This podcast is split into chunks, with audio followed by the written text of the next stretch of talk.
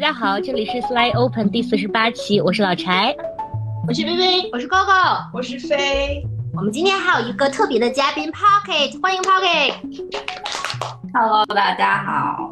啊，大家好，我是 Pocket 啊，然后特别机缘巧合的跟呃三位主播、四位今天四位嘉宾一起，我特别想念北京听你们说话，嗯，跟大家一起聊聊天儿，挺开心的。我感觉我就是一个呃时不时上一期别人的播客的 这样的一个人，那挺好的。我觉得我感觉是对自己的一个。小阶段性小总结、小分享吧。我是一个投资人，然后二十三四岁的时候，我在洛杉矶成立了自己的呃 VC 的这个投资公司，然后专门投资女性创业者。然后到现在，我跟我我跟合伙人两个人已经投了差不多一百五十个项目了。然后呃，美国比较多，但是全世界都有。嗯，然后我们现在。今年的大目标就是我们要融一支一亿美金的第二支基金，嗯，然后呢，平时兼职在国内我会做一点小红书内容，所以可能有很多朋友是从小红书上认识我的，嗯，就是我自己是一个自己也觉得自己是一个创业者吧，然后就是把我们基金从从零到到现在，呃，已经差不多七年七年了啊，创业七年，然后投资五六年的样子。呃，小红书博主做了一年多，现在是这样的一个呃大致现状。啊，谢谢 Pocket。Pocket 刚才讲到说，呃，他不时的会客串一些播客。那他和 Slightly Open 的缘分呢，其实也是他某一期和和爱人在一起做的播客，然后让我们相逢在一起。谁强烈把呃 Pocket 这期播客推荐给了我们呢？就是我们的常驻嘉宾飞飞，跟我们聊过 Friends Reunion。还聊过哪一期来还有一个跟思思的，什么是爱？什么是爱？对。然后那飞跟我们说说呗，那个那一期的话，你听到了什么？为什么强烈的把它推荐给了我们？嗯，我是在其实是在听另外一个播客节目，就是 Alex 的那个播客的时候，听到 Pocket 和二米去做的那一期。然后我当时听完那一期之后，就觉得很生动。当时听完就觉得是。呃，很有意思的，就是它其实里边有很多思考在里边，但同时也有很多很鲜活的生活的画面吧。然后 Pocket 聊到的很多事情呢，跟我个人的经历也有一些关系，所以我当时听完就觉得特别有共鸣。然后无论是从事业的角度，还是从感情的角度，我当时都觉得。呃，有很多值得跟更多的朋友去分享的故事吧，因为我觉得里边有很多的价值在里面，所以当时作为 Slightly Open 的常驻嘉宾，我觉得我有义务 要把这么好的一期节目推荐给大家，所以我当时就立刻推荐给了这个 Slightly Open 的朋友们，就觉得。无论说，我我其实当时没有想这么远，没有想到说有一天我们一起录一期播客，更多只是说我听到了一期特别好的内容，想分享给大家。嗯，所以也特别开心，今天有这个机缘，我们能够坐在一起来一起聊这期节目。嗯，我记得飞把播客发给我的时候，正好是有一天我在呃排队等测核酸，但好巧不巧的，我那天大概排了两个小时的时间，就是。跺着脚在寒冷的北京的冬天，然后听着那一端就是 Pocket 和二米特别坦荡、生动的聊他们两个人的一路的爱情，聊他们两个人在关系中虽然有不同的理念，但是很棒的在一起啊，彼此磨合着成长。然后我就特别的激动。然后我是那一款，就是我好喜欢他，我就跟飞说，我太喜欢他了，我喜欢你们两个在关系中的状态。然后呃。因为 Pocket 也讲到了，说他做的事情就是支持女孩子们，然后他感受到了很多碰撞，然后他希望用自己的方向去自己的力量去改变。我也特别激动，然后跟飞说我要认识他，然后我就边跺脚边想，谁能帮我认识 Pocket？然后以及我迅速的把 Pocket 的博客发给了微微和柴，微微看听了以后也是特别喜欢，对吗？特别激动。那激动的点是，就是。像你说的吧，就是 首先就是他们的关系特别的，就是特别大家都会很喜欢你们的这个关系的状态。就第一是就是确实是特别坦荡，就你们可以把呃，因为这个关系经历了很多的风雨，经历了很多的，就是在你们自我探索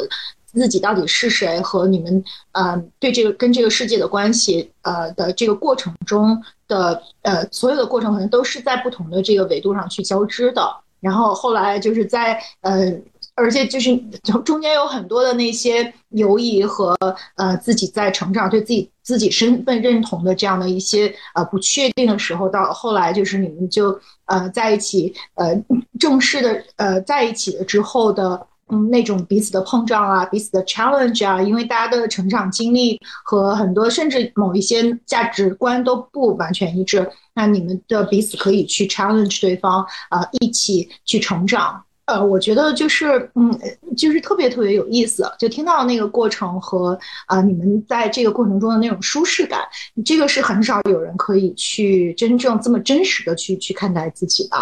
然后我就特别特别，确实也是特别喜欢，嗯，呃，就是为了让一些嗯没有机会听到这一期播客的听众，就是了解到底什么让我们如此心惊荡漾。这个 Pocket 要不要给给我们一些关于这期叫做“当创投女总裁与马克思主义者相爱”的？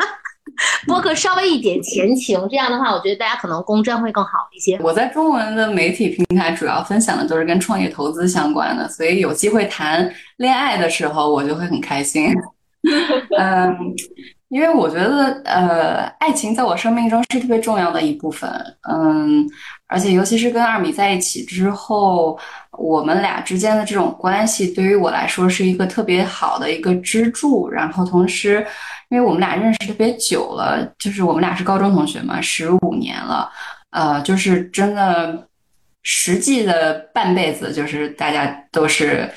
都是就是互相怎么说，有有一个映照关系吧。就是我觉得我们俩都是彼此的镜子，所以我觉得这个感情特别特别。今天我们俩在车上还在说，就是特别可贵的一点，就是人都是会嗯成长，然后呃。发生各种各样的变化，嗯，然后你很可能会跟当初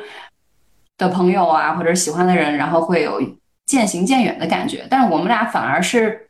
怎么说呢？各自成长了之后，成长到了可以一起往前走的那个状态，然后我们俩就可以就是特别坚定的呃一起往前走，然后就是互相是彼此的一种镜子，嗯。所以我觉得这这个关系就是特别的难得，嗯，但是我觉得很多，嗯，怎么说呢？反正那期节目我自己也很喜欢，因为这个话题是我们两个在一起的前几年都一直在不停的呃磨合和互相了解和呃互相融合的一个过程。然后现在我感觉我们俩已经又又过了那个阶段，就是这个就是那期节目讨论的我们俩的那个。呃，tension point 现在已经不是一个 tension point 了。然后我们俩各自的生活状态也发生了变化。就是那期节目是在国内录的，之后我们俩就现在搬到了加拿大这边。然后，嗯，二米整个人状态也不一样了。呃，我的状态也变得不一样了。就是阿米现在就是特别亲近大自然，是一个特别呃张开双手，然后拥抱一切，特别一个特特别。呃，open 的一个状态，已经不是 slightly open 了，是就是 extremely open 的一个状态。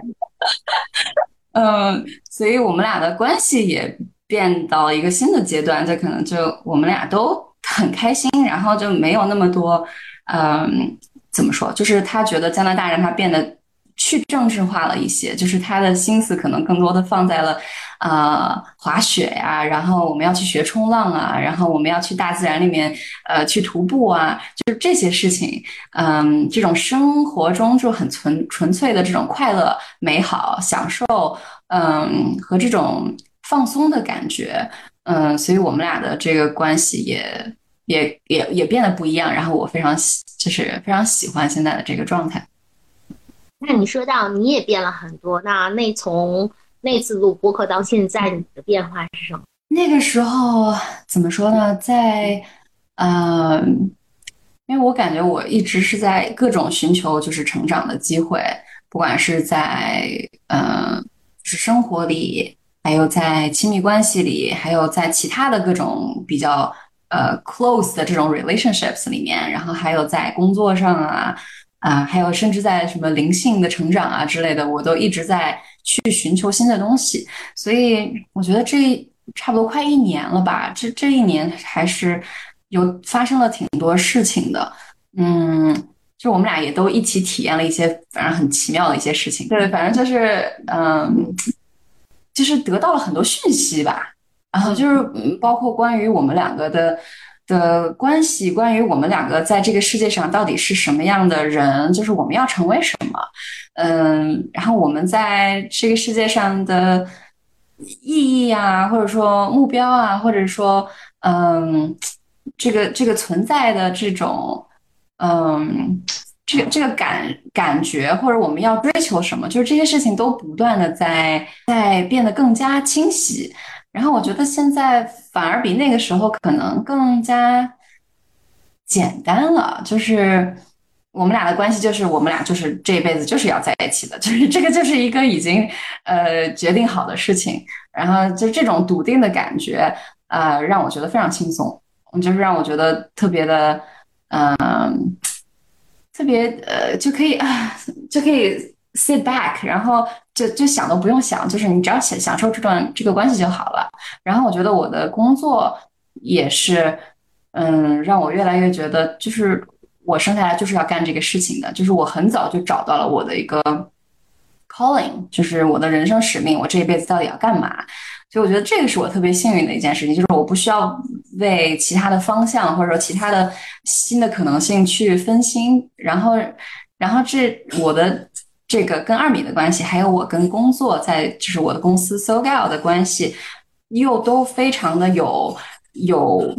可可伸展性、可延伸性，它是非常 expansive，所以就我觉得我可以在这两个事情里面一直待着，就是我不需要去想我要去改变或者怎么样，嗯，所以这两个事情都让我更好的去能够啊发展自己，然后而且是一个非常舒服的一个状态，嗯嗯，我听到了这个松弛，听到了。呃，自由和和嗯笃定吧。我觉得有的时候就是，呃，我们在比较呃就是不确定的时候，它会带来很多的焦虑。嗯，就比如说，如果嗯我们对一个关系也好，对于我们自己的事业没有那么确定的时候，它会带来一些呃张力吧。就是可能嗯你们俩都进入到一个更自由的状态，就是大家对于现在的自己的这个状态特别的呃笃定。然后我我不知道什么改变了二米，他是不是在大自然里面就是啊就不愤怒了？因为大自然给了他很多的啊这个呃其实灵气和一些啊特别美好的能量吧。我觉得这个柴是不是比较有感触？因为他的人生的这个创业的理想就是让每一个人都走进大自然，可能跟二米的这个感受会比较近。对我们昨天晚上聊天的时候提到，说我未来如果有一个品牌的话，啊，这个目前也在筹划中。可能我的品牌的 slogan 就叫向自然去，因为无论说是人跟人之间的关系，还是未来我们和社会的关系，啊，无论是爱情、友情还是啊亲情，我觉得所有的一切的发生，可能都是跟天地有共鸣吧。因为我之前也一直这个从事。户外的运动和户外的行业，所以我也希望未来，尤其在现在这个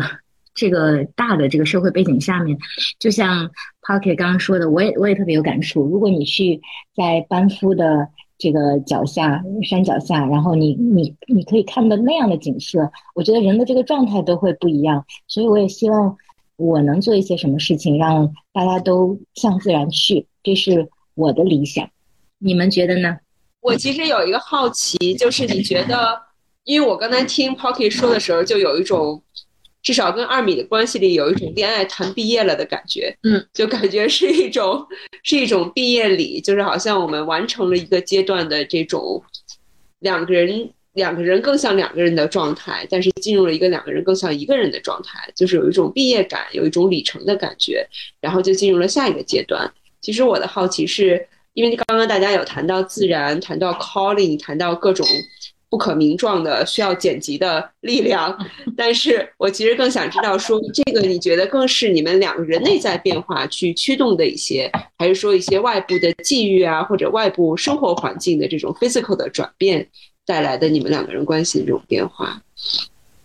我觉得都有，嗯，因为其实我觉得外在的环境还有外在的事件都会驱动内在的改变。嗯，然后我们对于过去的一个呃，对于过去的一个看法，呃，还有我们对于未来的预判，嗯、就这些事情都会影响我们现在存在的一个状态。嗯，我觉得温哥华本身它，我觉得它风水特别好，就是它它它有那种你开好几个小时出去就。全部都是群山环绕的感觉，就是你的感觉，你就是在被呵护的。嗯，虽然这边很很爱下雨，但是真的特别的美，而且户外活动特别的多。然后在这样的一个环境里面，就会让你就是会让你想要更加亲近自然，想要更加去寻找你跟自然的连接到底在哪里。嗯，所以我们俩反正越来越感觉就是。呃，天上的鸟啊，地上的树啊，然后草啊，还有动动物、植物，然后还有我们人和人之间的这种呃，怎么说，consciousness，嗯，其实都是相通的，所以就越来越感觉到有这种合一的感觉，就是你不是一个嗯，你是一个独立的个体，但你又其实是非常巨大的一个。呃，生态系统里面的一小部分，所以我觉得这种嗯和谐共存的感觉，呃，也给我们的关系带来了新的变化。然后另外的话就是，呃，我觉得我最近这一年多一两年吧，有越来越多接触到各种跟灵性相关的东西，然后这些东西其实也帮助我。嗯，更加了解自己，然后也帮我更加的，就是确定了，嗯，我怎么说呢？我的我这个人是什么样子的？然后我这这一辈子是要干嘛？然后那个二米也是有这种感觉，虽然他之前根本不信，因为他是一个工程师出身嘛，然后所以这种感觉就特别奇妙，就是当我们俩都觉得，嗯。就是我，我们俩都跟自己特别和解，就是我们俩都很爱自己。现在，然后就是都觉得自己这个状态虽然怎么说，可能跟别人不太一样，但是就是好，就是就是就是 OK 的。所以就是少了这种嗯拧巴的感觉，或者是少了这种嗯，就是 not enough，就是不还不够，不足够，不够好，不够怎么样的时候，就是放弃了这种感觉。就会让我们两个可以变得更近，就是可以更加没有中间的这些障碍，然后可以去看到，呃，他是什么样的人，我是什么样的人，然后我们都，嗯，接受并且很爱这样子的自己跟对方。怎么说呢？感觉虽然 Pocket 的状态和关系不一样了，但跟 Alice 那期节目时候特别一致的，就是这种撒狗粮的状态，嗯，还是非常 对。那个特别美好。我看我看 Pocket 这两天发那个，就是你去呃，应该是郁金花田去拍照嘛，特别漂亮。然后有专门写说是我未婚妻帮我拍的哦。然后就是我也想说，是 officially 往前走了一步，对吗？哦，我们俩订婚都三年了，我们俩就是正式在一起了九个月的时候，我求婚了。嗯，然后之后他也就是向我，就是。也求婚了，就是我们俩是双向求婚 这样子。然后，但是我们俩本来去年要，哎，去年吗？是去年吗？呃呃，对，本来去年要办婚礼，然后呢，因为疫情就啊，前年吗？哎，要求你入镜，我要看见二米，好可爱，二米快来。呃，反正就是已经很久了，嗯。二零年是前年啊，好好好，二零二零年，对对对，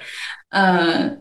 对哦，就是没有疫情，我们俩都已经结婚两周年了。那就是你所以是这样很笃定的，就是呃，再次相逢，再次交往，对九个月就可以说我说，哎，我们在就就是我们在一起吧。你的个性一直是这样的吗？快速认不是，不是，因为我之前不是交男朋友的嘛，都，然后这在跟二米在一起之前，我跟前男友在一起了四年多，然后我都没有。决定就是没法决定要要结婚这件事情，嗯，所以我觉得还是还是跟二米的这种很深的嗯的情谊和了解，让我觉得这个决定很简单，然后也很快。正好说到决定，因为我其实之前也想问 Pocket，因为我觉得无论是你的关系也好，还是你的工作的性质也好，其实很多时候都会涉及到选择和决定。就是我其实也想了解说，包括像你跟二米的关系，因为可能跟你之前假想的你的人生是不一样的，或者至少说跟你假想的感情状态是可能不太一样的。包括你的工作，其实我相信也会很多时候面临很多不一样的。企业或者不一样的机会，你也需要有一个判断、有一个选择和最终做出决定。就是你在做选择和做决定的时候的那个原动力，或者说那个逻辑是什么呢？我觉得这个课题其实其实很深刻，因为我觉得在商业里面做决定和在人生里面做决定，其实都需要你对自己很了解，嗯，并且需要你对自己的直觉有信任感。嗯，我觉得我是越来越在培养我自己对自己的这种信任感。嗯，然后这个也是我觉得也是成长的很大的一部分。就是当你了解到什么样的就是过去发生的事情，就像我刚才说的过去、呃未来，然后呃外在的呃一些事件和你内心的一些活，就是内心活动，就是这些事情都会影响你的判断，都会影响你当下的状态。所以我觉得。我一直在做的就是更加呃，怎么说呢？了解自己跟这四个事情的关系，就是嗯，就是活得越来越像自己，然后听从自己的内心。就是我觉得这个就是我最对的一个状态。然后我觉得对于投资来说，这个也是最适合我的一种方式。虽然我觉得在金融界，大家呃比较喜欢聊什么趋势、赛道、热点。啊，然后数据，呃，什么投放，还有这种各种各样的这种术语和这种啊黑话，但是其实我觉得投资是一定要回归本心的。然后我觉得你这个人的怎么说，呃，能量和和你能看到的东西是一个什么层次，你就会投出什么层次的东西。所以我觉得。这些决策其实都是不断的这种自我自我成长的一个过程，所以我就一直会很投资在于自己的这些呃成长的这个机会上面。对，那你会有特别害怕的时候吗？特别恐惧？会啊，当然，当然会。比如说滑雪吧，滑雪就是我最近才十二月底我才开始学的一件事情。我第一天的时候直接就是吓哭了，就是我特别害怕，当我自己站在一个会站在一个他自己会动的东西上面，我会觉得特别害怕。然后我觉得就是长大的过程中，我没有说就是特别擅长什么运动，嗯，就是我整体身体素质还可以，但是没有说特别擅长过什么运动，所以我对自己的运动能力并没有说特别有信心。所以滑雪这几个月其实还给了我挺大的、挺大的一个一个怎么说锻炼吧。像今天我是今天可能第十天滑雪吧，嗯，就是每次上山以后第一圈儿都会自己吓自己一下，就是自都会自己就觉得，哎呀，我好害怕，就是你整个身体是一个紧张的状态。嗯，但是我最近刚刚学到一件事情，就是你能让自己。产生害怕的感觉，那你也能让自己产生兴奋的感觉。因为我我觉得害怕的反面就是兴奋，就是你害怕是因为这个事情其实挺刺激、挺让人兴奋的，嗯，但是你你又对自己可能没有那么多的把握，所以你的这个兴奋感其实就是会被掩盖在害怕的下面。所以我觉得遇到害怕的时候，就是要去做，就是要去呃尝试。我那我之前还看了一篇。啊，好像是一个演讲还是什么，就是说自信它不是一个与生俱来的能力，它是一种练习。就是当你一件事情你做第一次到做第一百次的时候，你的自信基本上一定 会上涨，因为你已经做过足够多次。所以我其实觉得，呃，要解决害怕，或者说其实创业就是你要跟这种恐惧和这种不确定感一直在做斗争嘛。所以我一直觉得。其实要克服害怕，就是你就是要去做，嗯，然后做多了就不害怕了，嗯，而且害怕的感觉其实也是一个很健康的感觉。对，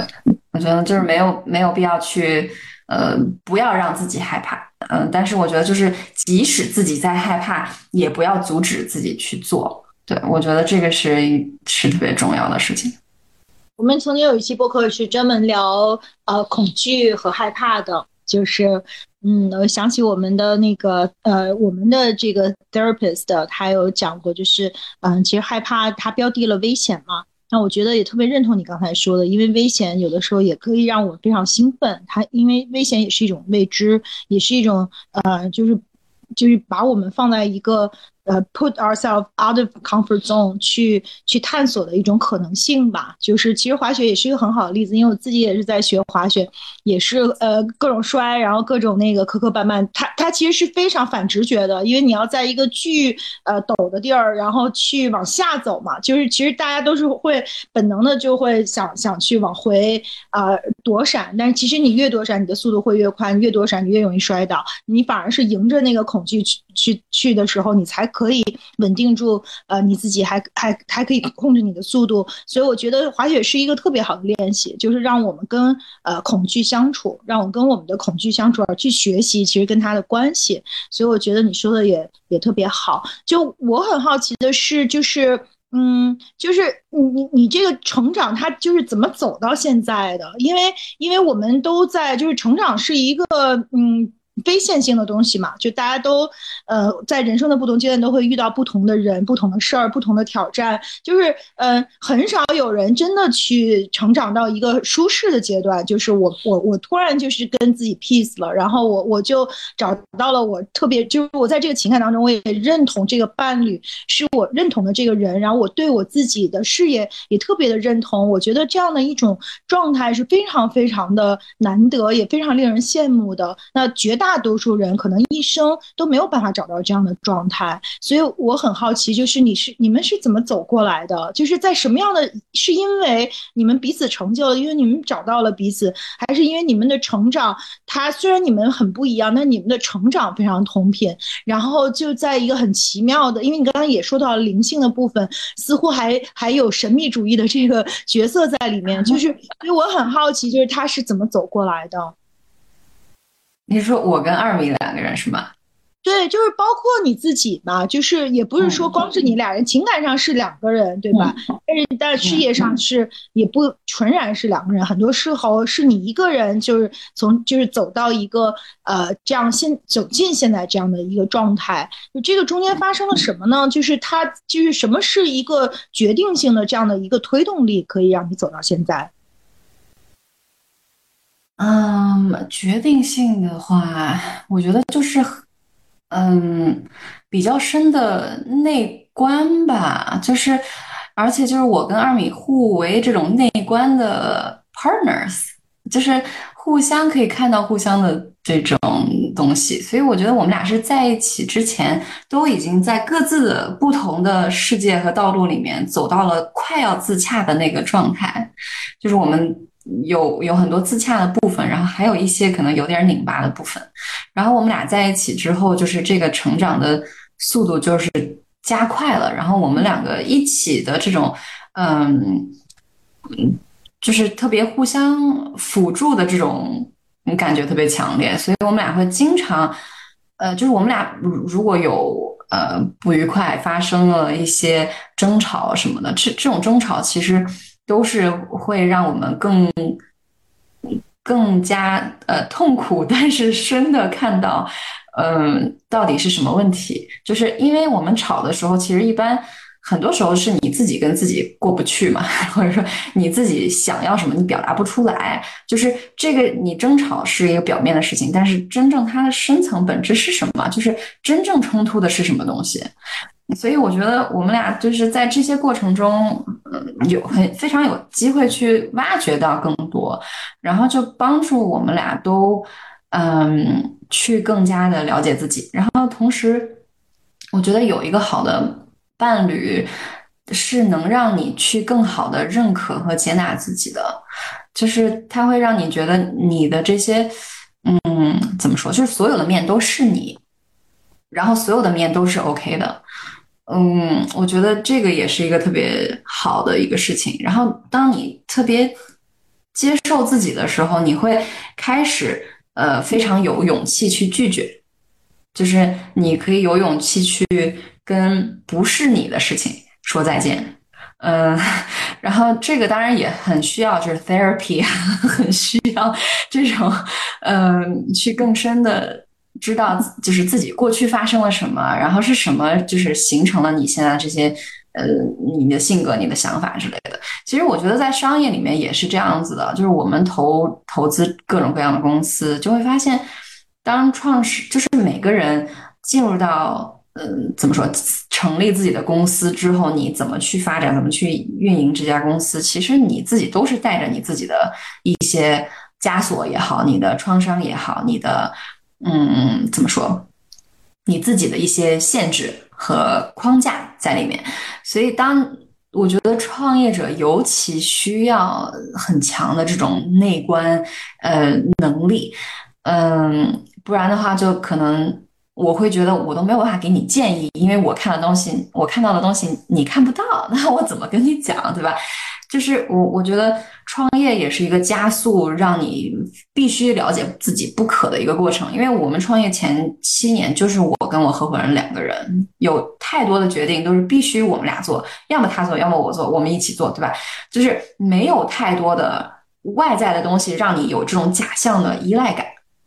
所以在这种状态下，你就得逼自己，就是我们到底怎么想的？我们这个公司到底怎么成长才是更符合我们两个的？就是我们怎么样工作才是我们俩更舒服的？因为一旦我们俩觉得哦，这个事情我们要可以一直做，做几十年，对吧？我们可以一辈子做这件事情，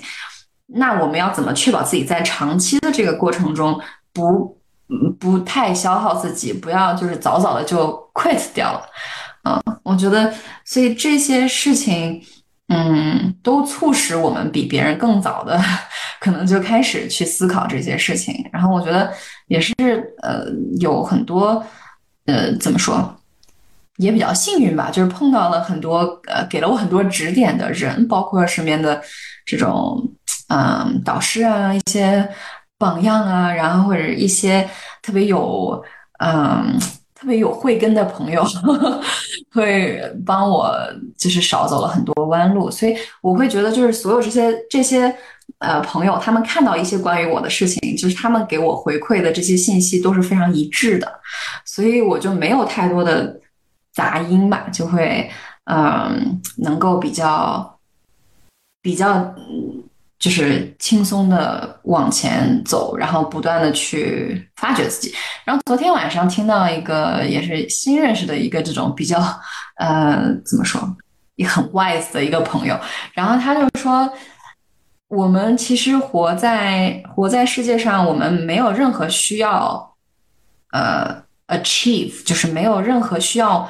达到的成就，我们没有任何需一定要做到的东西。其实我们最需要，或者说只要做一件事，就是我们成为自己就可以了，就足够了。呃，然后因为创业初期，我们就会经常想，我们创业到底是为了什么？呃，是为了能让别人记住，还是说，呃，能就是为，就是能够为别人做出一点贡献，还是说我们想要，嗯。达到自己的某种呃成就感还是怎么样了？但是后来我们就觉得，就算你是比如说美国总统吧，能被记住的美国总统其实也没有几个。就是其实这些这些事情都没有那么重要。嗯，就是到最后你每一天你的每一刻过得像不像自己，舒不舒服？你有没有觉得你就是怎么说呢？你有真正的好好的在在享受你的生活，我觉得就是到头来我们俩都觉得这个事情特别重要。我们仨吧，就是我的合伙人还有二米，就我们三个人都都觉得这个事情很重要，所以我也很幸运有这样的一个环境，就是没有人想要很束缚我，就是没有人想要就是你必须要怎么怎么样，就是我们三个都都挺呃什么对你最好就是对我最好，就是达到这种呃。这种对对方的期待和要求的时候，就是我们仨都可以自由发展，就是都可以往自己最喜欢的方向去去走。嗯嗯，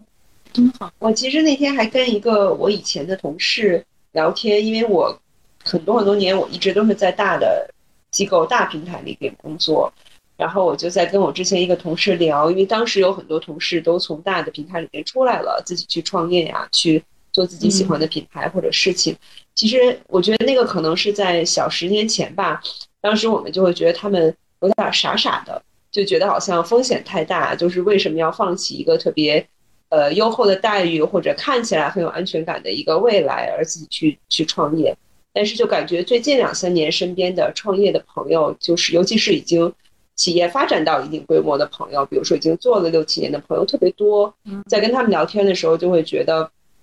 其实我觉得现在在国内创业这种这种态度，它更多的是一种精神内核，就是感觉它并不是说，其实，在很多的大的企业里边，在大其实 Coco 就是很典型的一个例子，就是在大平台里，但是是有一种这个创业者的精神，就是一直都有一种 entrepreneur 的这种驱动力在在里边。所以，我其实也想跟 Pocky 和大家聊，就是你们觉得就是在创业里边，这个最内核的不同，或者说这个这个态度是什么？比如说是一种内驱力，还是说是一种好奇心？就是你觉得这个最跟最不一样的，或者最吸引你的一点是什么？因为你每天其实都在跟各种各样不同优秀的创业者打交道，你自己本身也是。你觉得最打动你的这些精神的碰撞是什么？嗯，我觉得我很多年前说过一句话，我说创业就是一种反叛精神。然后对于我一个在山东小城市长大，然后还经历过高考，虽然我我在美国念的大学的这样的一个人，我觉得反叛精神对我来说是特别重要的一个事情。就是在我十八岁以后，就是越来越去嗯。退掉了很多，就是别人对我的期待，但这个是一个非常漫长的过程。就是到现在我三十了，对吧？已经十十三、十二、十二三年了，这样的一个过程，就是我不断的在去，嗯，去开始推掉，就是别人对我的期待是什么，然后开始更多的注重自己。需要的是什么？然后最近还正好聊到这个事情，就是我们最看重的一些价值是什么？然后我的答案就是，其实如果有人敢于跟别人想的不一样，并且就是愿意，就是把这种把这种不一样变成一种力量，然后可以去。改变他人，就是而且是一种有益的改变，就是对他人、对社会、对于地球，能做出一些不一样的事情。我觉得对我来说特别珍贵的，因为就是随大溜这个事情是特别的，呃，很本能的一件事情。但是你去逆流而上，然后甚至逆流而下也可以，随便，就是你去敢，就是跟别人不一样。我觉得这个这个这一点特别的吸引我，嗯，而且就是我觉得作为一个创业者，就是你非常需要对这个行业或者说对这个你要解决的问题、你的痛点跟别人有一些不一样的理解。我觉得这个这个是一个创业公司的 DNA，就是这个一开始的想法到底是什么？他们想解决的是什么问题？他们是怎么入手去解决这个问题的？就是一开始。可能看起来差不多，但是其实后来会越长得越不一样，因为他们的种子是不同的。所以我是觉得，一个创始人他到底是想要干嘛？他他对这个世界的理解是什么样子的？跟我符不符合？就是这个是是是很重要的一个事情。嗯，因为我觉得现在的这个世界的问题非常的多，嗯，包括这种就是。巨大程度的这种呃财富的差距，嗯，然后这种就是国家政体之间的这种斗争，我觉得就是很多时候就是这种 patriarchy，就是这种父权的父权制下的这种 ego，呃的这种自我，嗯，让非常多的人在受伤害，然后还有我们这个。整个社会的发展的过程中，包括我特别，呃，我特别呃在意的就是关于女性的这种生活状态，然后我们在社会里是什么样子的一个存在，呃，就是我看到了非常多的空白，非常多的漏洞，就是非常多的，包括比如说绝经期的女性，她们的生活是什么样子的？就是可能我们甚至连我们妈妈的绝经期是什么样子，什么时候开始的，现在结束了没？她有过什么样的症状？呃，遇到过什么样的事情？我们基本上都不太知道。然后不光是我们不知道，连医学界也不太知道。就是所有关于比如说女性身体、女性健康的一切，都都是一个被没有很被重视的事情。就是基本上，这女性身体可能就只被看作是一个生育的事情，就是跟女性健康最嗯。就是最受重视的领域，就是跟生生育相关的。然后除此之外，就包括比如说痛经，呃，非常不受重视。呃，在医学上好像是几年，反正就是没有二零多少年，反正没有几年之前才第一次被承认，就是痛经的痛感能够跟心脏病一样强。呃，等等这些事情啊，就是都非常的，都是最近才发生的事情。嗯，然后包括就是对于，就有太多这种我们习以为常，就是觉得好像啊，就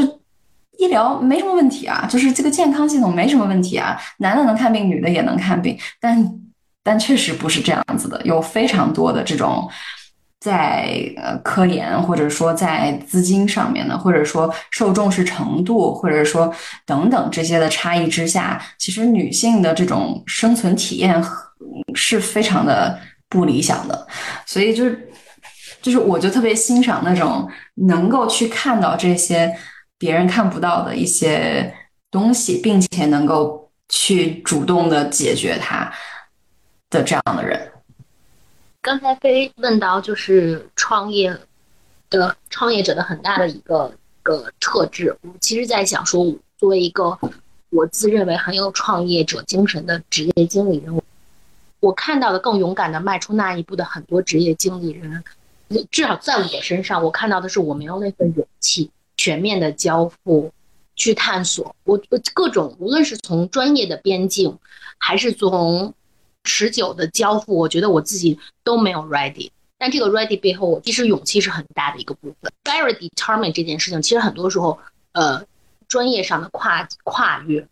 嗯，长久的 commitment，它其实还是可以跨越。可是，嗯，的确，我对于就是 Pocket 做的事情和 Pocket 支持的很多，嗯，特别是女性的那些创始人呢，我是觉得我有更大的那个敬意在，是是不容易去做。对，说到这，Pocket 要不要介绍一下你自己的这个项目？就更具化的，除了它的名字，比如它，呃，你支持的品牌，他们都有怎么样的特质，以及你自己为什么要在这个部分要持续的七八年了，一直在做。嗯，这个我能讲好久，可以另开一期了。嗯，我们我们基金成立的时候，基本上全球都没有什么就是专门支持女性的基金，所以当时不管我们是在硅谷还是在国内或者在任何地方，都属于一个非常先锋的一个概念。然后那个时候，我们从一五年开始嘛，那个时候还没有 Me Too，就是，呃，就大家可能对于就是性别还有性别的这种在职场上或者在商业中所有的这些差异，可能大家都还没有那么的敏感，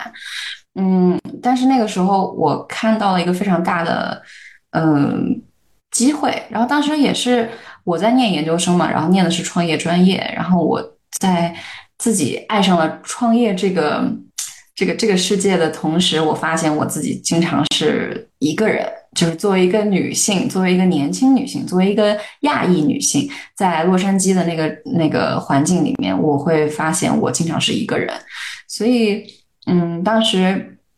一开始创立 SoGo 的初衷就是想要让更多的像我这样子的人不感觉到孤独，就是大家其实就是集体的力量是很大的。所以我当时就是想要把这种。呃，我在这种在这个创业的研究生项项目里面学到的这种启发、这种灵感和这种对我自己职业生涯想象的一种颠覆，呃，带给更多的年轻女性，因为我觉得这是一个非常非常有力量的事情。就像 Coco，你可能现在还不是一个创业者，但是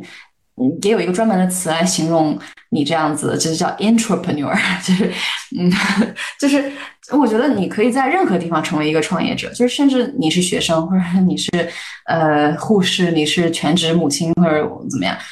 我觉得创业是一种精神，就是它是一种反叛精神，你可以在任何位置都去发挥出来你的这种反叛精神，嗯，所以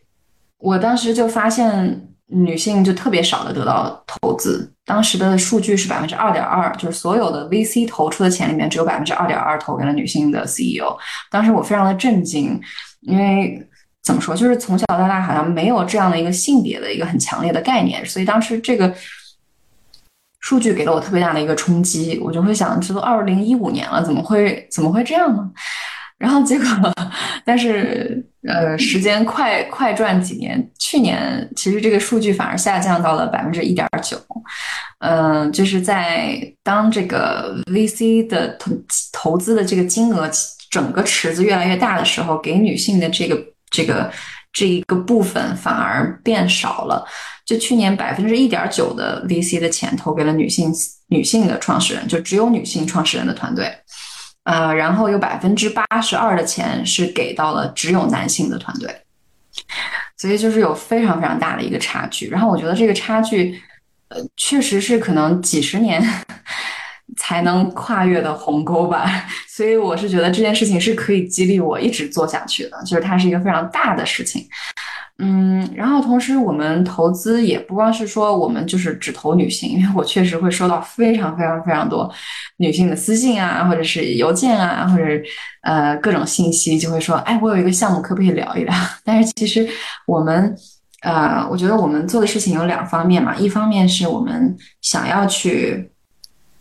三件事情吧，第一是我们想要提高呃所有人对于这种嗯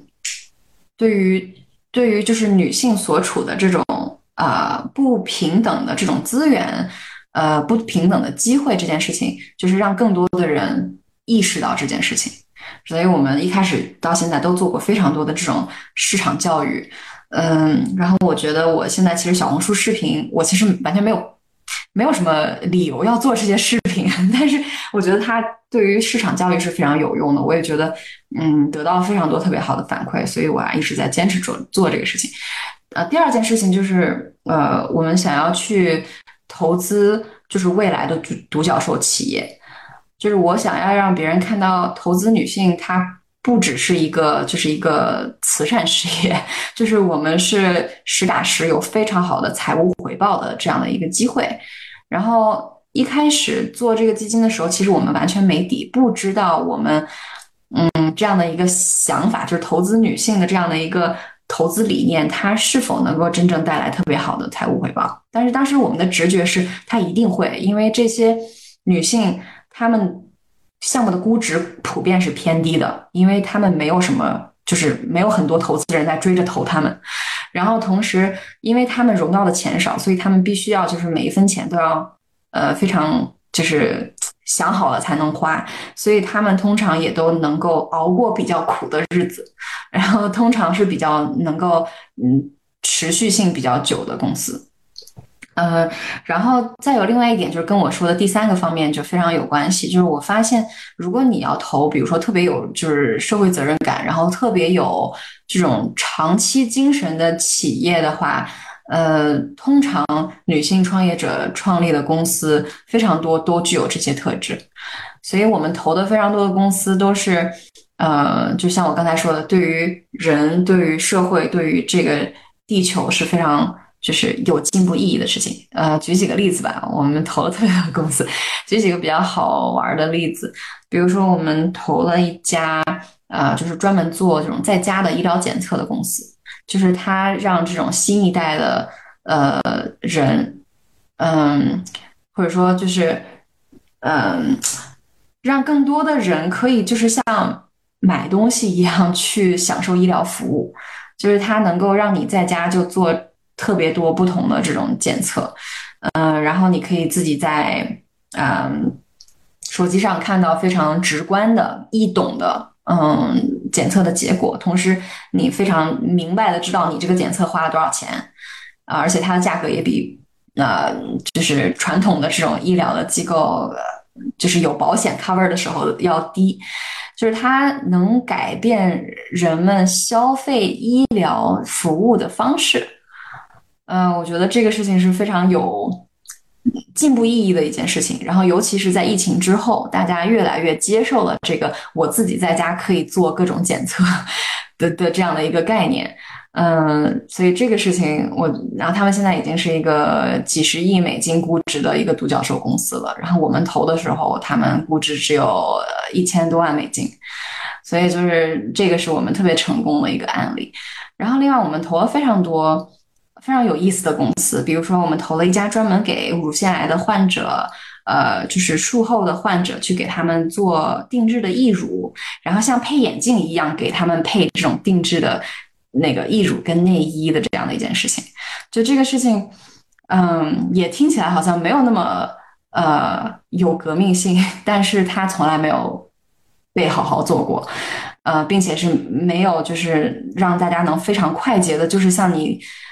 在网上可以配个眼镜一样，就是可以在网上可以买到非常合适的，就是能让这些女性重新感到。嗯，活得挺挺体面的，然后挺像自己的这样的一个状态。然后我们还投过，比如说用骨灰做成钻石的一个公司，呃，就是它其实是用这种方式去帮助你，呃，度过这段非常艰难的这种，呃，悼念这种呃悲伤的一个时期，就是它让你能够更好的去。纪念你爱的人或者是宠物都可以，然后这个公司也现在做的非常好。然后还有我们还投过，比如说治疗宠物癌症的公司，就是它通过这种定制的这种免疫疫苗，嗯，然后可以在七十二小时之内给这个兽医诊所寄回，就是专门这这个宠物的癌症细胞，用这个癌细胞做成了专门给这个宠物的一个疫苗。然后有非常好的成功率，呃，并且把这个治疗宠物癌症的这个呃门槛还有费用都降到很低，就是很多家庭之前是没有办法去就是这样呃照顾他们的宠物的，嗯，然后现在他们可以，然后同时狗的癌症细胞跟人的癌症细胞其实特别特别接近的。所以，通过治疗大量的就是狗狗的癌症，其实他们也可以获得非常有用的信息，未来去治疗人类的癌症。嗯，我们还投过，比如说，就是我觉得是世界上最好的儿童玩具品牌，叫 Love Every。嗯，然后他们就是发展的非常非常的快，然后我们也是他们第一家 VC 投资机构，然后到现在他们也是接近独角兽的估值了。嗯，然后发展的特别的好，嗯，我们最近还投了一些 Web Three 的公司，嗯，然后还投过，也投过一些就是非常有影响力的这种呃 Beauty，就是美妆护肤方面的公司。但是我们投这些公司的时候，也要求他们必须就是除了是 Skincare 或者除了是 Makeup 之外，他们必须有。就是有一些打动人心的力量吧，就他们他们代表的他们品牌到到底代表了一种什么样的价值观和信息传递给大家，所以我们投的东西都是我们觉得可以影响到新一代的呃女性的生活方式、工作方式、健康方式的东西。然后目前的话，我们投资。回报率巨好，所以，呃，就是完全证实了我们一开始纯靠直觉，就是觉得这件事情肯定是可以获得很超额的回报的，因为没有人在做这件事情。就是你就是在一个大蓝海里面，然后你可以捞到最大的鱼，而且没有没有人跟你抢，然后，然后，嗯，对，所以就是这个是就大概是我在做的事情。嗯，好棒！我突然想到，就是，嗯，就是我的工作里面，就是很，嗯，曾经有一大部分是跟那个小额信贷的这个项目有关。那小额信贷当然是在孟加拉最早是由 Unis 他来呃，就是创造的这样的一种给穷人贷款的这种呃模式嘛。那小额信贷一个特别大的特点就是它几乎只贷给女性，而且它是它除了这个五户联保，就大家形成一个呃互助的小组，一起来呃就是用这个钱来给每一个家庭非常就是微薄的这样的家庭的收入去呃增加收入之外呢，它很重要的就是说，如果你把这个钱在呃很多的这个也有很多经济学的这个研究，就是说把把这个钱如果你贷给男性，他很可能就用去酗酒赌博了，但是就是女性她呃会用这这个钱去投资孩子教育，会更好的去投资这个家庭的这个生生计模式吧。其实可能在微观的这个层面，在在这个低收入的家庭中，呃，女性本来就是每一个家庭最重要的这样的一个呃收入的这个支配的这个做决策的这这一方。那另一方面就是我觉得你你讲的特别有意思，就说啊、女性的这个创业者，那她可能我听到了，比如说这种 commitment，她的这种长久的这样的一种呃。诚诚信的这样的投入，还有就是他去解决的这个问题，都是就是跟我们的呃生活里的真实的需求、真实的痛苦、真实的这样的一种呃，能够去去去去帮助到很多人，他可以就是女，特别是女性独有的面临的每一天的这样的呃。就是难处也好，痛苦也好，就是我们我们独有的东西。我之前也有看到你在小红书上讲，就是比如说我们就是即便是在这个 R N D 的呃这样的一个嗯在技术研发的这个领域吧，比如说我们在安全带的这个设计上，其实也有很多时候就是它是女性非常不友好的，因为所有那些 dummies 都是。男性的身体用男性的这个身体，然后药物的研发也是这样，因为可能做实验也是经常是用男性的身体，但女性的身体的机制，就你说女性并不是一个小号的男性，因为我们在身体上，我们在很多方面是跟男性非常不一样的。那可能就是这个特别打动我，但我也觉得，就是说这个世界为什么是这样的呢？就是当然我知道整个女权的这个呃运动和就是平权的这个历史，但是就是说在这个比如说如果就是回到金融的层面，就是说，那之前大部分这个世界的这个呃 capital 的走向都走向了更呃是由男性来决策的，走向了这个呃更男性友好的这样的一个领域去。然后其实这个觉醒是这些年才刚刚开始的。然后呃像你这样的呃非常有觉知的、有这样的觉醒的呃女性在做这个工作，但但是你会不会觉得自己还是这个这个？领域的这个少数，就是可能我听了就会有一些愤怒吧。我就觉得说，嗯，太不公平了。有太多的女性，她本身可以是一个非常好的创业者。那我们从很小的时候，可能就会被告知说，那你还是应该女女孩嘛，就应该找一个安安稳的工作。我们一生要追求去相夫教子，追求一种安稳。到现在就是说，在这样的一个状态里面，就是说，在这个特别是在决定了，因为基去资本是。非常非常头部的，它决定了很多，就是资本流向哪儿，那可能这个世界的改变的方向就去到哪儿。那现在依然是一个这样的一个情况，你你怎么去看这个未来？你觉得就是它它真的会有一个真正大的这个深远的改变吗？它是真的要靠我们女性自己的自身的这样的觉醒才能完成吗？嗯，我觉得我对这个事情保持非常乐观的一个态度吧。嗯，因为我觉得其实一个女性的改变可以带动非常多女性的改变。我觉得女性是特别容易就是产生共振的这样的一一个一个人群。其实可能是因为我们拥有共同的创伤吧，我们有共同的这种很多的遭遇经历，我们能够产生非常深的这种共情。然后我觉得就是这个共情能够。迸发出非常强大的力量，就是只不过说我们怎么样去更多的去激发出来这样的这样的情感、这样的共鸣，然后这样的这种共同创造的能力。我觉得，就是女性这个事情是非常具有想象空间的，因为其实细想一下，女性真正的能够去出头抛头露面，对吧？女性能够去嗯。就是离脱离出家庭，然后成为独立的个体，然后实现自己的价值，这个事情是非常非常新的一件事情。就是你细想一下，就是呃，能做这件事情的女性，就是从古至今就可能只是最近这几十年才比较多而已。然后你可以去回想一下这几十年，短短的几十年，在人类历史里面，就是算都算不上任何，呃，对，就是特别短的一段时间，但是女性创造了多少东西。然后同时，现在也有越来越多的这种历史的考证啊，还有研究啊，然后越来越多的去，呃，用这种更现代、更包容性的眼光，当你去看历史的时候，你会发现，其实女性有非常多的贡献是被埋没的，女性有非常多的呃成就是被抹杀的，可能会嗯被被更呃更姓埋名的，就是被抢走了或者怎么样。所以，其实我觉得这个事情虽然会。嗯，会让你觉得很愤怒、很不公平。我觉得这是非常一一定要拥，就是一定要保保持住这种愤怒的感觉。我觉得愤怒的感觉是非常健康的一个感觉。嗯，但与此同时，我觉得它也是一个特别让人兴奋的事情，因为就是什么事情都好像没有被做过，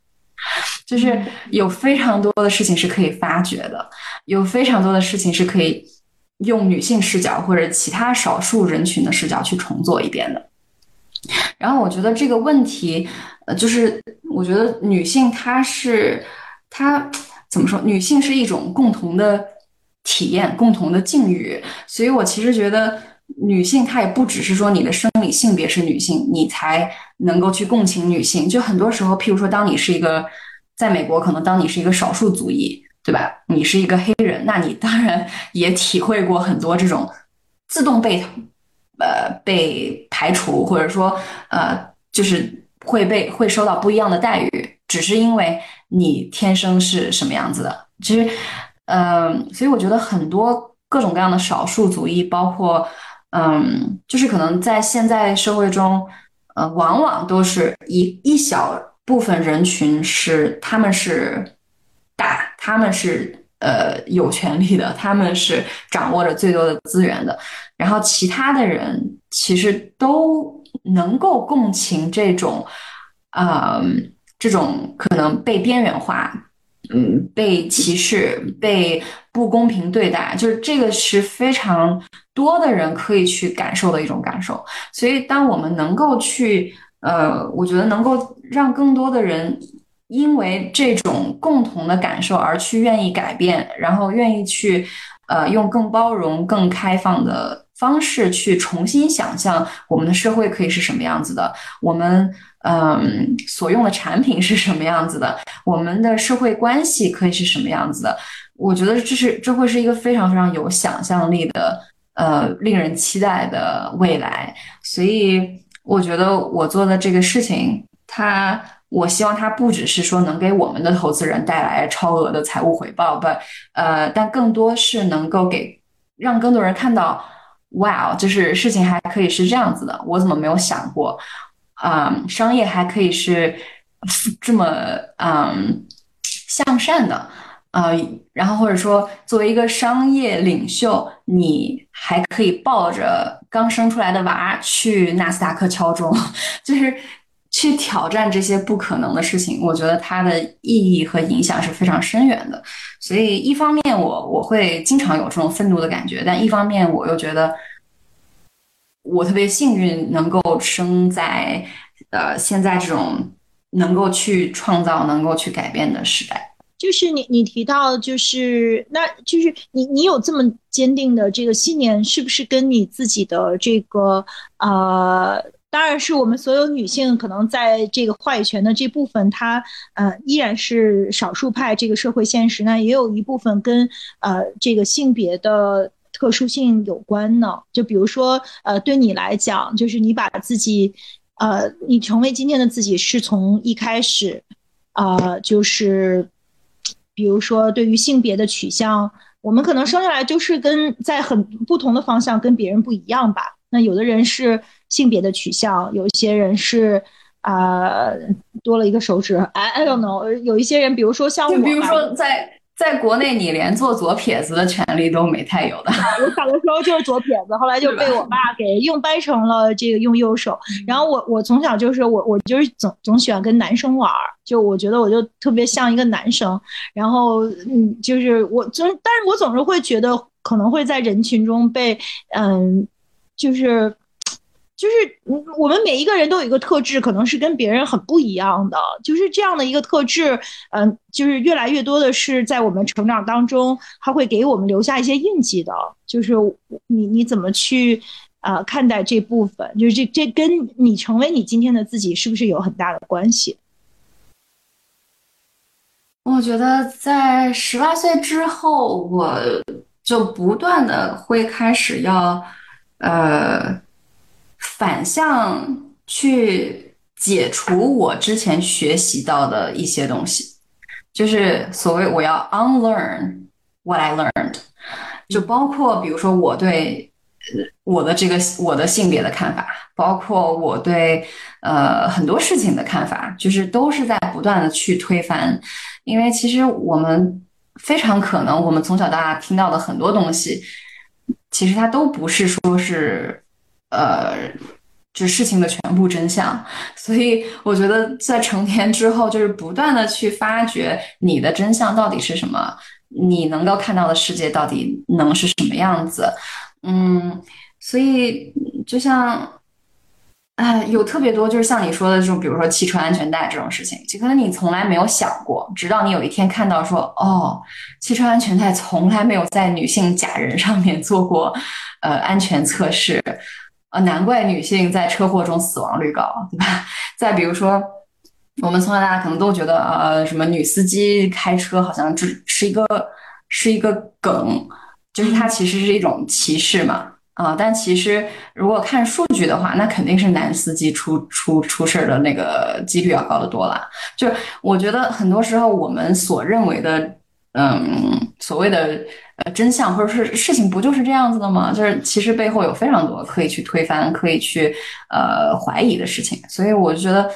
像创业者精神就是反叛精神，就是怀疑，就是去打打破，然后去呃追究，呃，我觉得这个事情是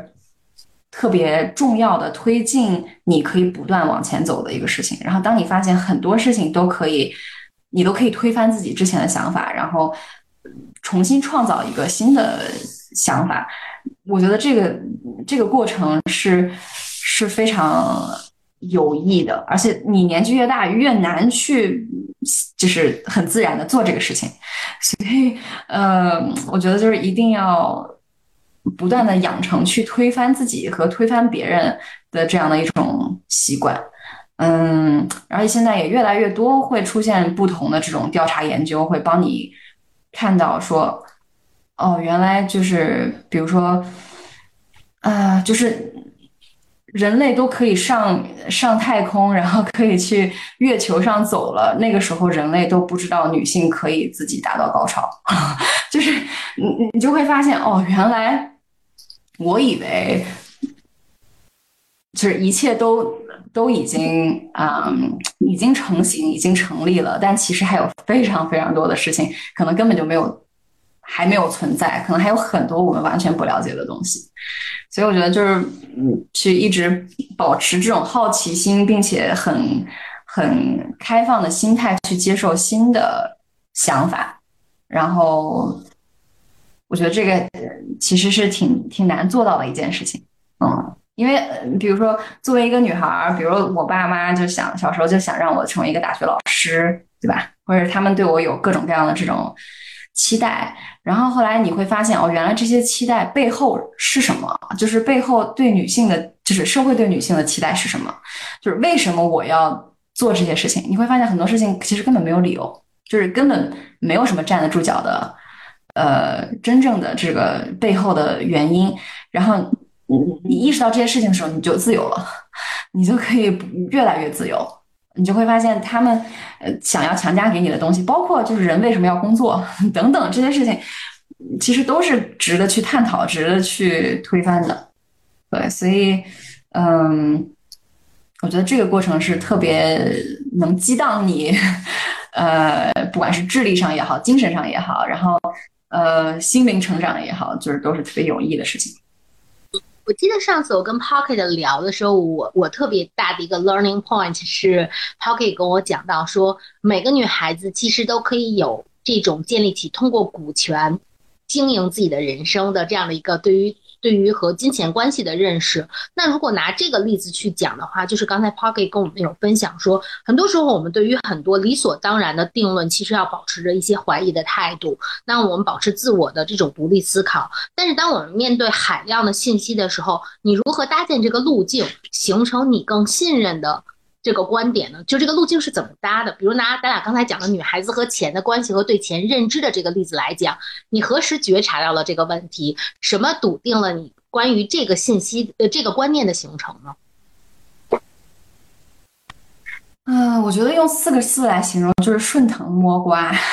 所以我特别感谢我创立 SoGal 的这个经历，就是这个经历会促使我不断的去思考，就是女性在这个生生态系统里面，就是在这个世界里面，到底有什么样的因素让现在变成了就只有百分之二的钱给到的女性创业者，然后只有百分之可能十甚至不到的投资人是女性，然后这个为什么现在财富差距有如此之大，就是。这些到底都是为什么？你就从一个一个的问题这样顺藤摸瓜的去开始往下追溯，你就会发现越来越多的事情。就像一开始，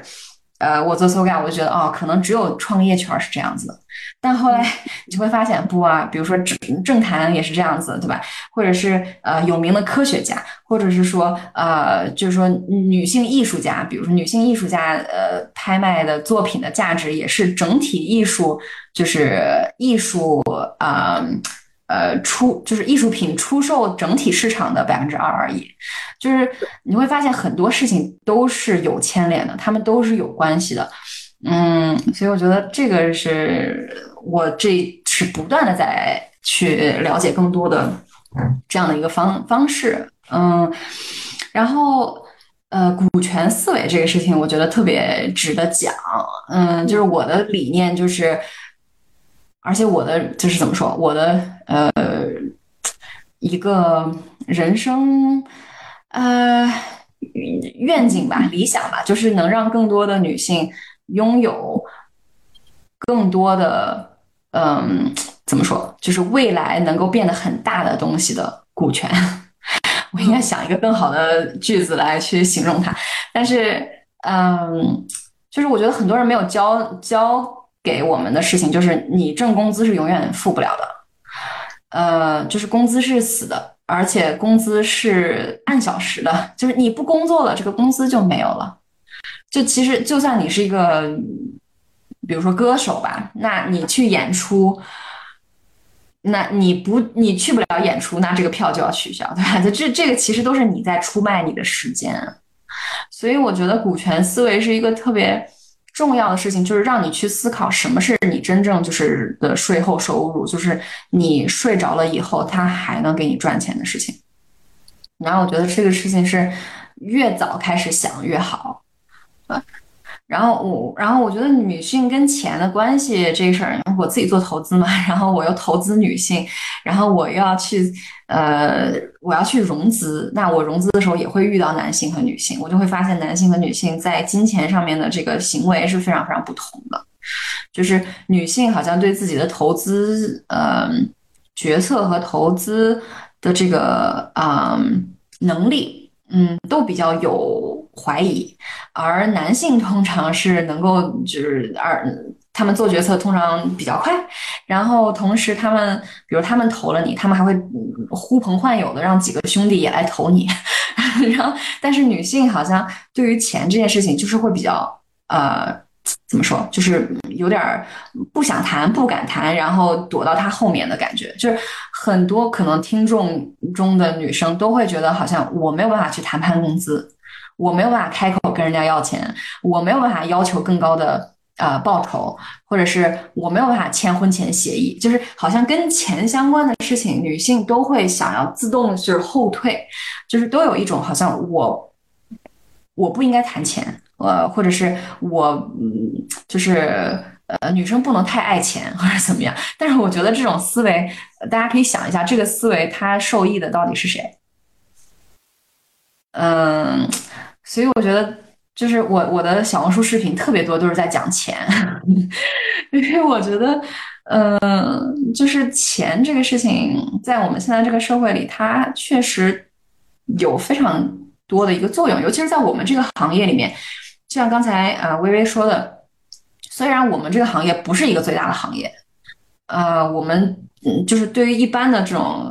就是需要资产配置的人来说，可能我们这种就是 VC 投资这种风险投资，只是一个人整体的这个投资配置里面的百分之五，甚至更少。就是它是很小的一个金融行业的分支，但是与此同时，我们你想 VC 投了，比如说投了谷歌，投了亚马逊，投了呃什么那个滴滴，投了小红书等等，对吧？就是这些我们最常用的东西，其实背后都是有 VC 的资资金支持的。所以虽然其实就是我们这个行业虽然很小，但是它对社会的影响力是非常非常大的。嗯，然后我就会发现，那只有百分之十的 VC 投资人是男是女性，那也就是说百分之九十这些非常重要的决策都是男性做的。那我们能，我我们就是很难指望男性去做出有利于我们，就是真的了解我们的选择，对吧？就好像我们怎么说呢？就是我的理念就是我们非常需要呃。真正有这个体验、有这个痛点，嗯，跟这个有连接的人去做出这个选择，呃，选择，对，所以我就开始各种思考，就是性别跟金钱、跟呃、跟财富等等的的关系，嗯，然后有非常多这种让人很害怕的数据，比如说，好像在呃，我忘记具体是怎么回事了，就是全世界的这个房产好像只有百分之。就是个位数是是女性名下的，嗯，然后这个事情不光是在富人阶层，在就是最底层的阶层，就是土地所有权，呃，这个事情也跟性别是非常有关系的，嗯，所以我觉得当女性放弃了对金钱的主动权的时候，你其实放弃了非常一大部分你的人生。然后股权的这个思维呢，就是说你不能靠工资来去实现你的财富自由。就是一定要有不同各种的不同渠道来去，就是达到你财富自由的目标。然后同时，我觉得股权是特别少被提及的一种能够创造超额长期回报的呃一种投资方式。对，所以就是股权的话，就是说，就是不光是你在出卖你的时间，呃，而是你。对，能在你不工作、什么也不干的时候，这个事情还能为你服务，我觉得就是大家非常需要去思考这个事情是什么。嗯，对我来说，可能就是我去投资这些非常早期的呃创业公司，然后我在比较低的估值的时候买掉买下一部分他们的股权，然后帮助他们去成长到呃十亿美金以上的这种估值，然后我的那一部分股权也就。跟着水涨船高，对吧？就是我觉得，嗯，就是很多这种呃金融财富自由的人，他的钱都是这样子起来的，都是靠比如说自己成立了一家公司，或者是我加我在很早的时候加入了一家就是乖在高速成长的公司，或者说我在很比较早期的时候，在价格比较低的时候，我买入了一家公司，又或者是说你通过比如说提供服务，或者是提供嗯。呃，呃你的时间或者各种方式，你去得到了一部分的股权，然后就是相当于，就是这个这个呃涨潮的时候，你也就上去了。就是大家都需要创造这种非常被动的收入啊，然后让它成为你的财富来源的比较强有力的部分。对，这个是我跟我跟 Coco 呃讲讲的一部分。我大有启发，迅速的跟我的小伙伴们分享了这个。我觉得其实对我个人来讲，因为我是这个大学是学心理学的，所以我很多时候看事情喜欢回到一个微观的环境里面去看。就是我觉得很多女性其实没有思考过钱，或者很多时候不愿意谈钱。我觉得一方面是，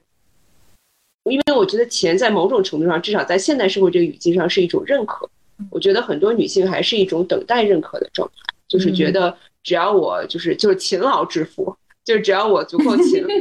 对，足够的努力，感觉这也非常适合今天劳动节的 环境。Oh my，就是我负责了足够的劳动，似乎我就可以得到某种认可，而这个认可的一种 form 它可能是这个金钱的形式，但是我觉得这种就是等待认可的感觉，可能是现在的女性正在希望能够去改变的一种心态和看法。还有，我会觉得就是很多女性可能没有，尤其是在年轻的时候没有特别考虑钱的问题，是呃，我觉得还是更渴望一种一种依赖和 partnership 吧，就是更觉得就跟。我们说一个老太太有一个很大的房子，然后还养了几只猫，你就会直接想到这个是一个特别孤独的画面，就好像一个女人，就是如果她跟财富紧密连接在一起，好像有了钱就意味着她可能要失去一些其他的东西作为代价。但这个其实是一种很奇怪的一种想法，尤其是对于现在这个社会里面的女性来讲，所以这种隐隐的潜意识里面的孤独感，可能也是。在阻止很多女性去很早就开始考虑钱这问题，因为可能更多的都是我希望有一个家庭，家庭里边有一个男性是主要去 handle 所有跟财务相关的事情，我的工作只是说 manage 好我的家庭和我的关系，就这种思路可能在现在越来越不成立了，所以更多人开始去考虑到了这个钱呀和财务的问题，所以也特别特别感谢有 Pocket 这样的，就是能一直 advocate。让很多女性能够在很年轻的时候开始意识到这个钱的这个重要性和我们应该怎么样去看待这个关系。那么有一个从现实，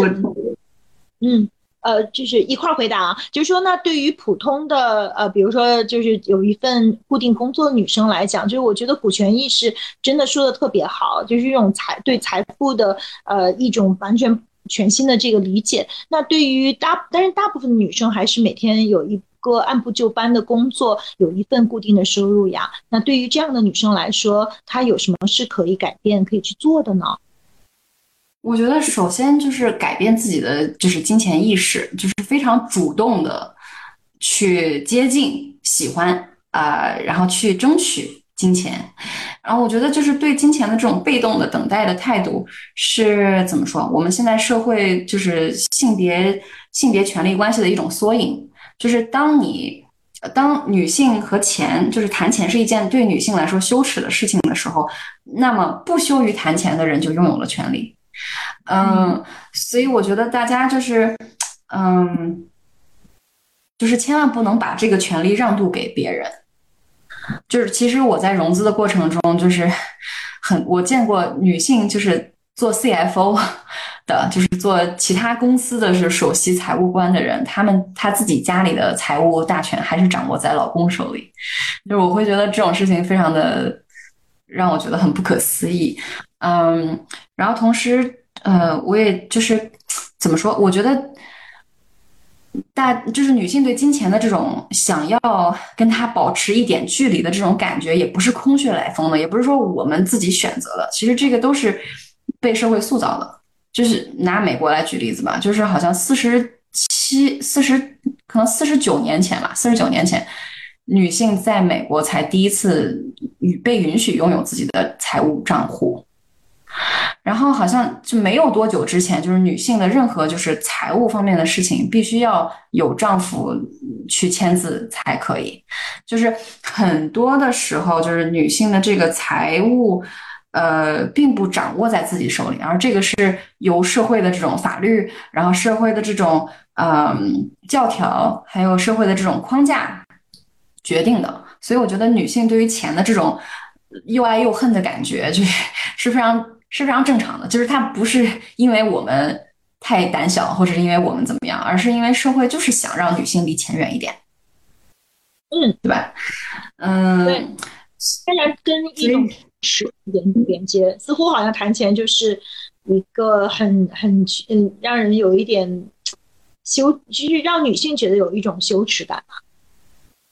而且我觉得，嗯，就是一定要想，那如果我们对于谈钱这件事情有羞耻感，然后我们生活又不得不需要钱，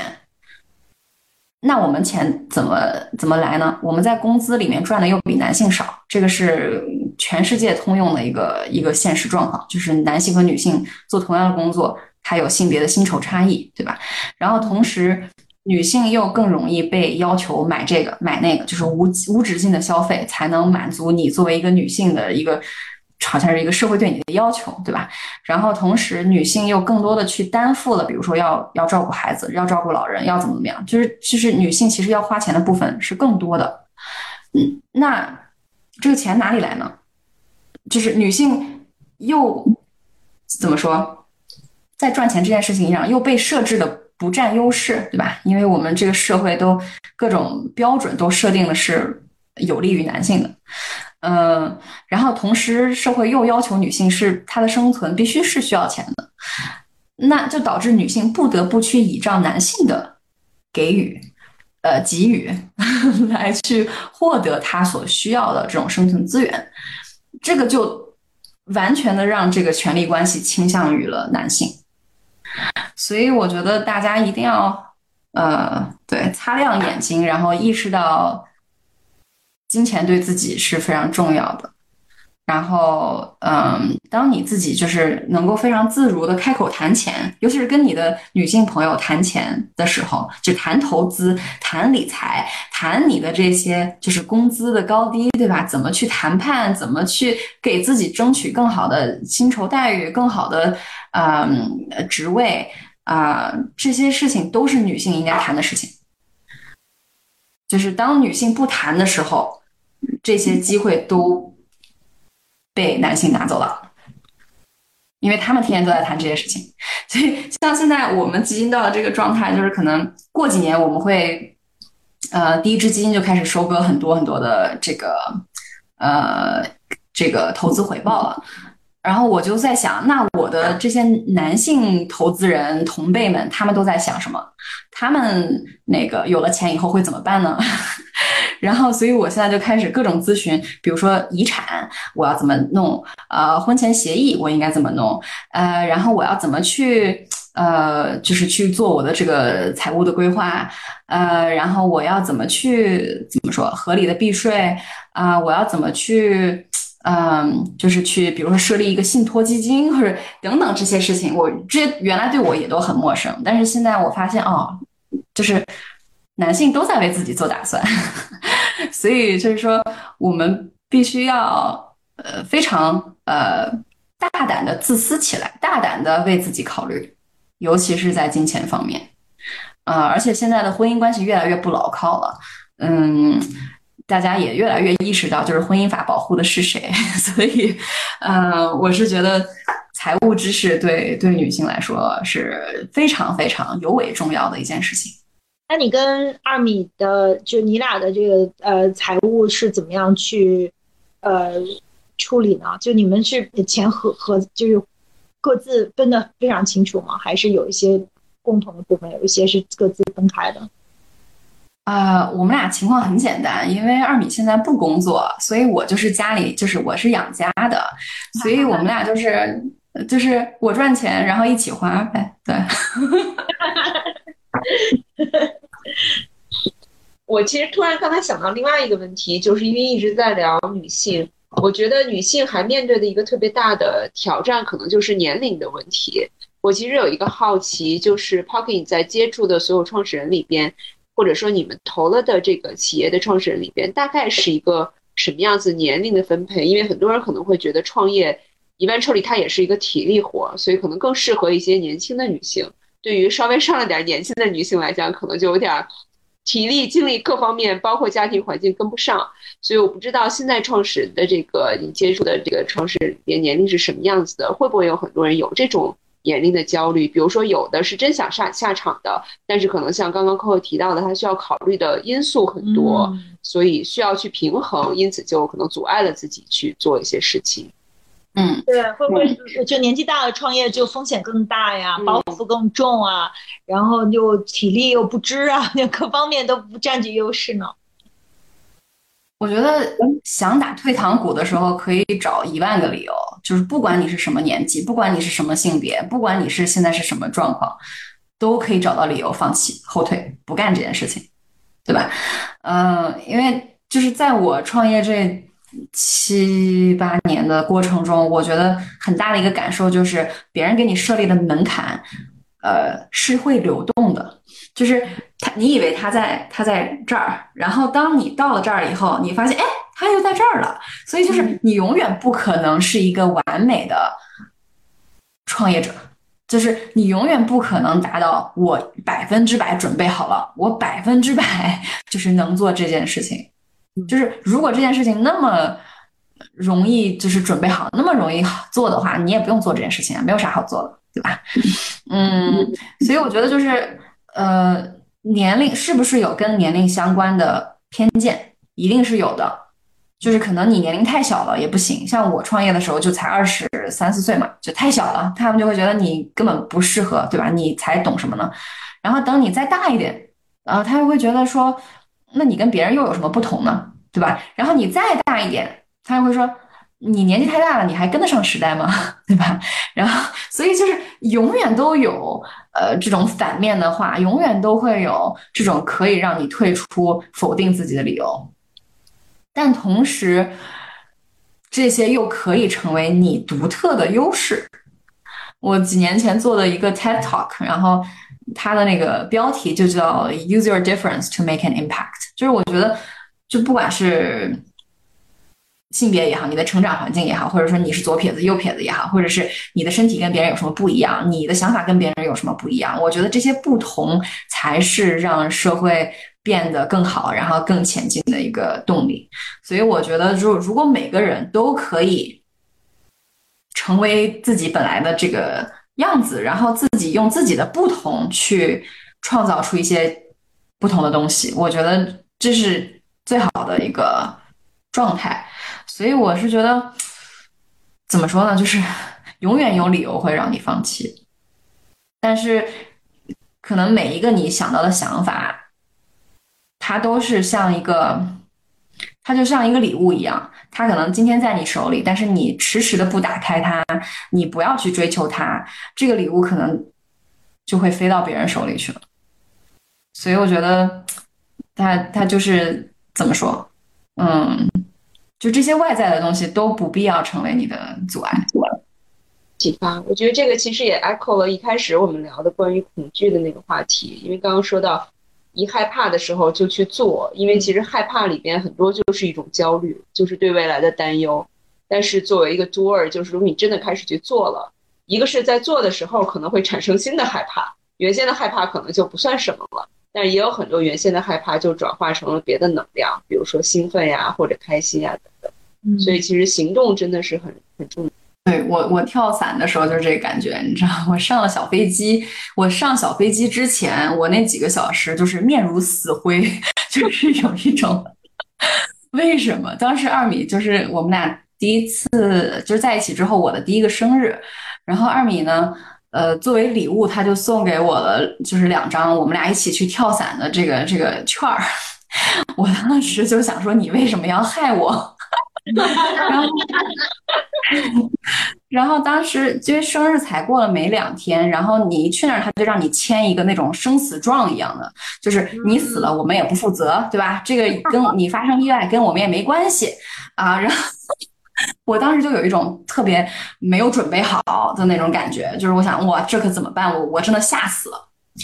然后我一直到坐上小飞机之前都非常非常的害怕，但是坐上小飞机之后，不知道怎么回事，就是。我我可能也是跟自己壮胆，我就开始跟教练在那聊天儿，然后就问他什么时候开始呃学跳伞的呀？然后做一个跳伞教练是一个什么样的感受啊？之类之类的。然后就是后来这种刺激的这种感觉，呃，就是非常的强烈。然后到后来你被推下小飞机的时候，你也你也顾不上了，你就只能大声尖叫。然后那种大声尖叫的那种释放的感觉和那种就是。你你害怕和怎么说，就是刺激的那个感觉到了一个极点，就是你已经分不清你是什么感觉了。然后，然后等到我最后终于就是比较平稳的在在在那个飞的时候，我觉得哇，太爽了。然后当时我就开始在空中跟我教练聊天，我说做跳伞的女教练多吗？他说不多。我说嗯，我挺喜欢的。我说我可能想成为一个跳伞教练。未来 就是当当一个副业，就是后来，然后二米二米上飞机之前都不害怕，然后上了飞机之后他吓吓得不行，然后他那个就是跳下去的时候，就是姿势也没有就是就是准确到位吧，然后他整个是就是过程都很晕，所以到最后跳完下来了，就是我很高兴，然后就是我就说啊。我还可以再跳一次。然后那个 二米就是到了车旁边，刚坐上车，然后刚握上方向盘，他自己就吐了。所以就是，就是我觉得这种害怕的，就是害怕的背后，你都不知道它是什么。所以反而你不害怕，反而不一定是件好事。所以我觉得这种害怕的感觉可能会，就是它一定会让你探索到新的东西。就是你不害怕的东西，它就是它也不会给你带来什么新的刺激和新的感受。嗯，但是对当你害怕的时候，我觉得是会有好事发生，就是在某种意义上的好事发生。所以回去的路上是二米面如死灰。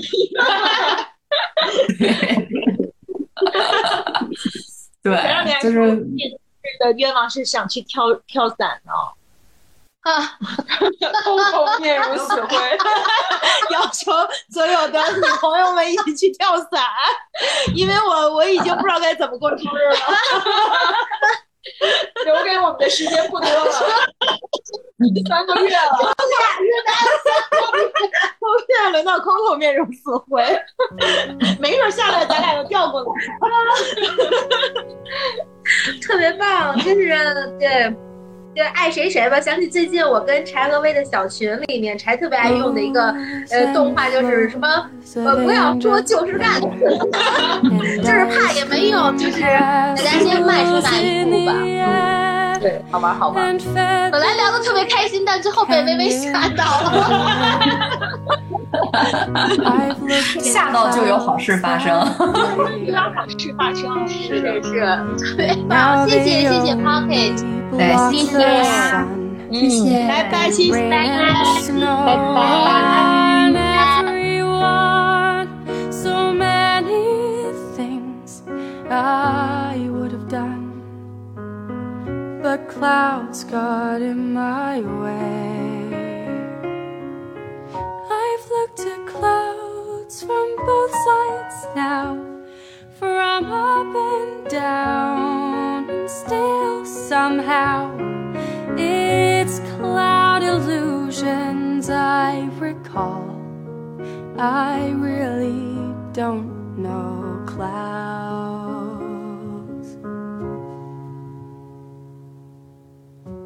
at all.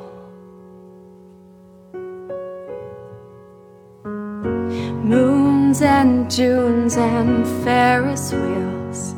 the dizzy dancing way you feel as every fairy tale comes real. I've looked at love that way, but now it's just another show. You leave 'em laughing when you go, and if you care, don't let 'em know.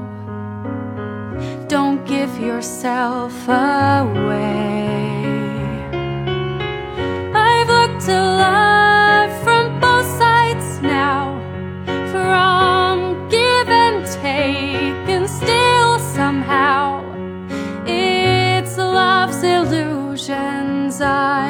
I. I really don't know love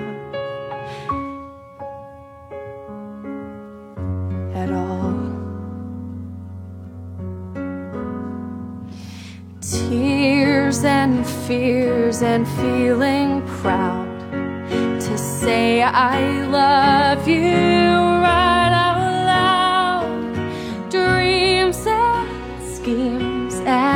circus crowds. I've looked at a life that way. But now old friends, they're acting strange. They shake their heads, they say I've changed. Well, something's lost, but something's gained in living every